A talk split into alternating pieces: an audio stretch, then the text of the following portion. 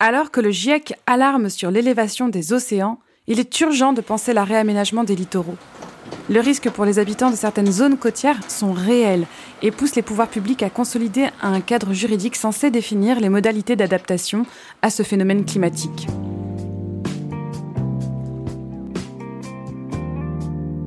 Bonjour à toutes et à tous et bienvenue dans ce podcast de Chute Magazine. Pour tout vous dire, ce format est un petit peu différent des podcasts que peut-être vous écoutez habituellement. Il s'agit ici de ce qu'on appelle chez Chute un article sonore, un format qu'on a imaginé afin de donner plus d'accessibilité à nos contenus. Vous avez donc le choix entre lire ou écouter cet article. Et maintenant, je vais donc vous lire, ou plutôt vous partager, notre synthèse d'un rapport passionnant qui a été produit par l'IHEST, l'Institut des hautes études pour la science et la technologie. Ce rapport s'intitule Zone côtière, adaptation à la hausse du niveau de la mer promotion Michel Serres, cycle national 2020-2021.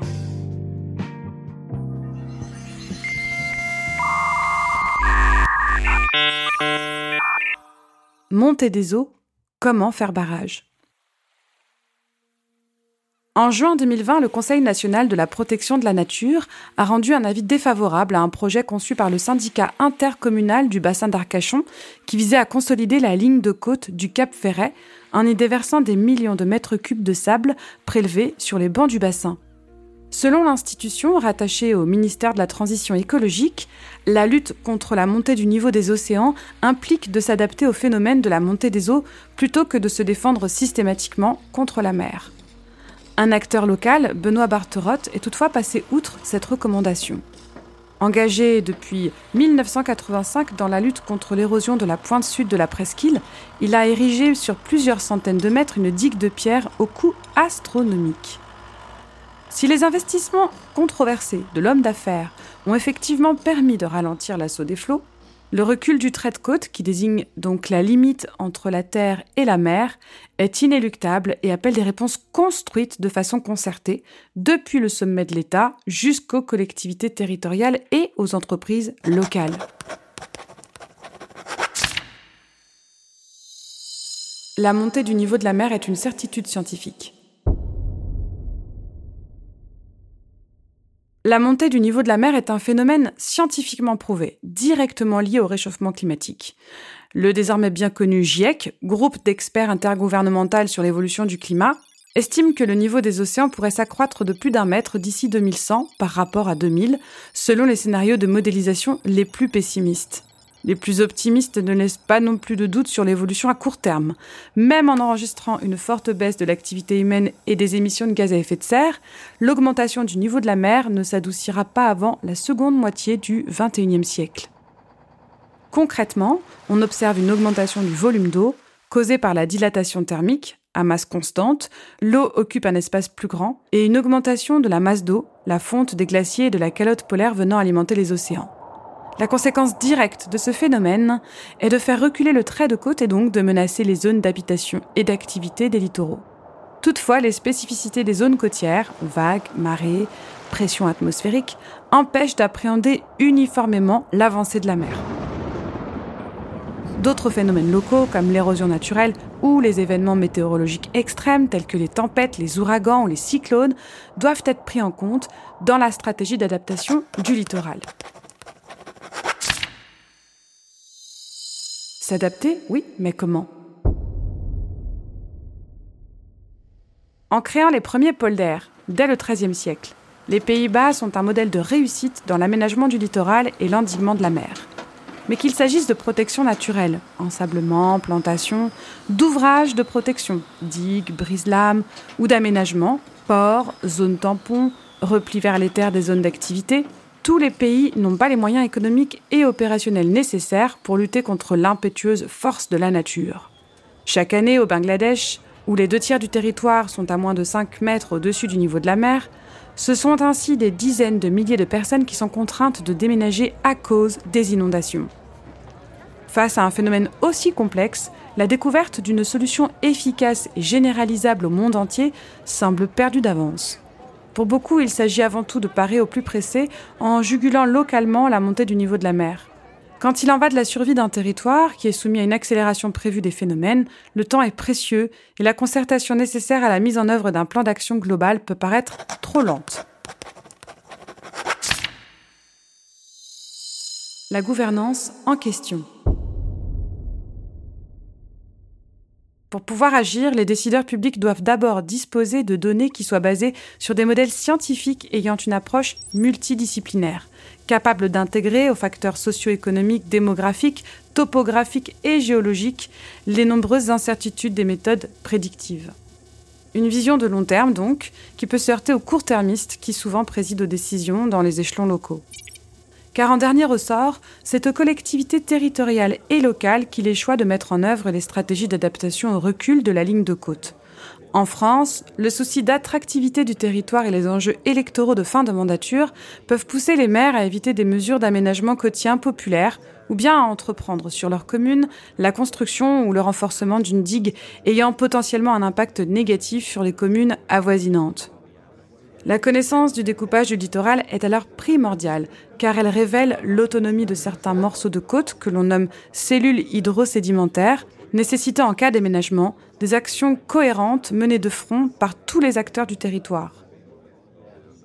L'impasse de la gouvernance actuelle réside ainsi dans sa fragmentation.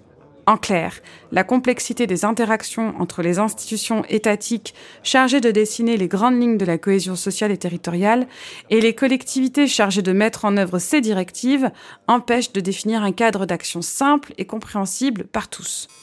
Sans compter que les maires n'ont pas tous la même sensibilité face aux risques côtiers. Ces derniers n'apparaissent par exemple dans un plan local d'urbanisme PLU que pour moins de la moitié des communes côtières de la région PACA. Le système assurantiel n'est pas à la hauteur des enjeux. Un rapport du député vendéen Stéphane Buchou indique qu'il concernerait 16 500 bâtiments pour une valeur globale de 3,7 milliards d'euros, 22 000 kilomètres d'infrastructures de transport et des dizaines d'établissements de santé, sans compter des éléments majeurs de notre patrimoine naturel, culturel et paysager. De quoi donner des sueurs aux assureurs et calmer les ardeurs des promoteurs immobiliers.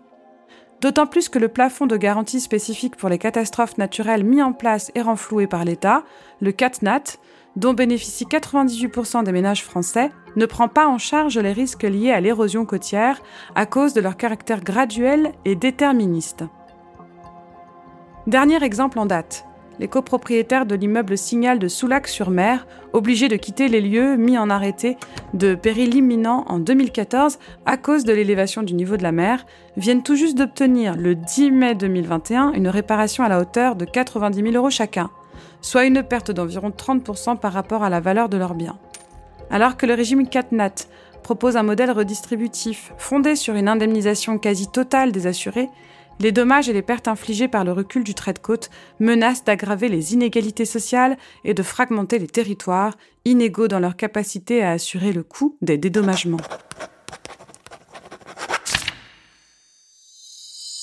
Aller vers une réglementation consensuelle.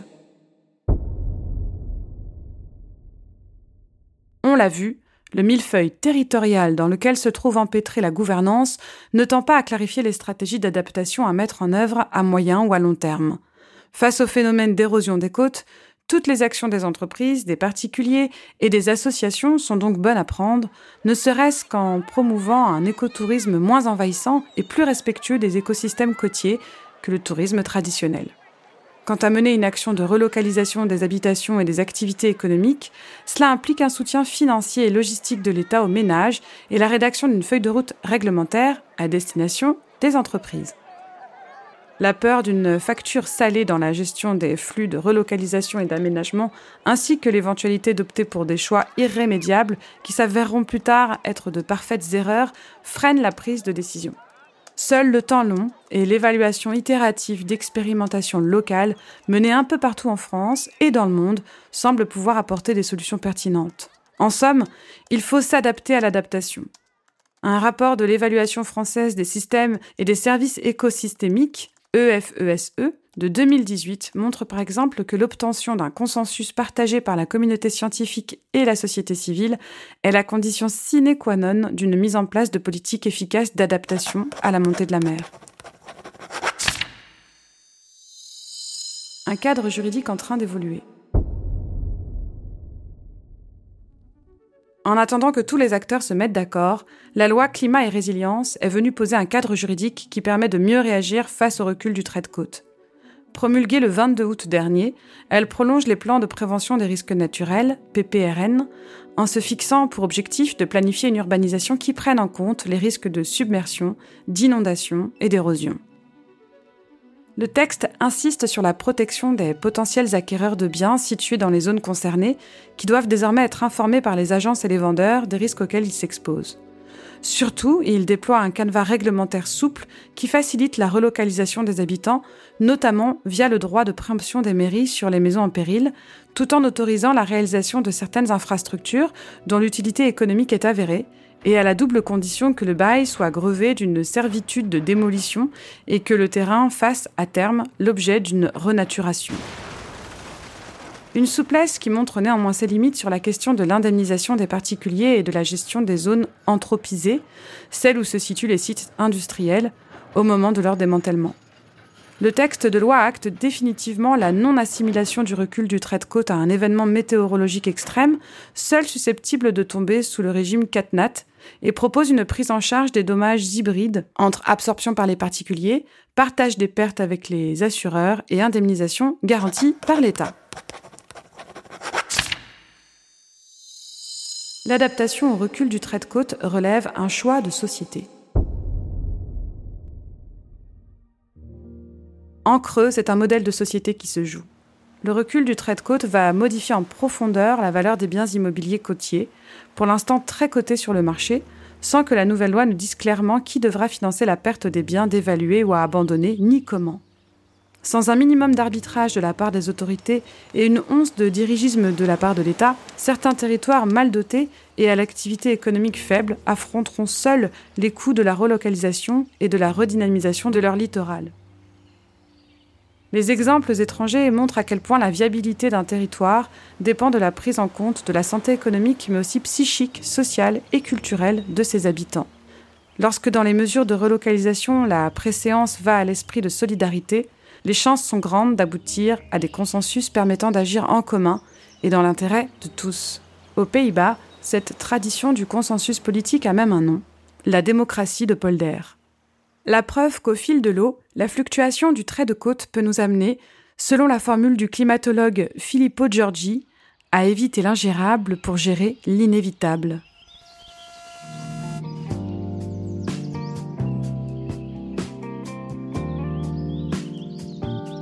Et voilà, j'ai fini ma lecture. Vous en voulez d'autres? Eh bien, ça tombe très bien. Nous avons d'autres articles à venir avec l'IHEST et d'autres podcasts encore, comme tout rôle modèle sur l'empouvoirment des femmes dans la tech et la puce à l'oreille pour la culture numérique.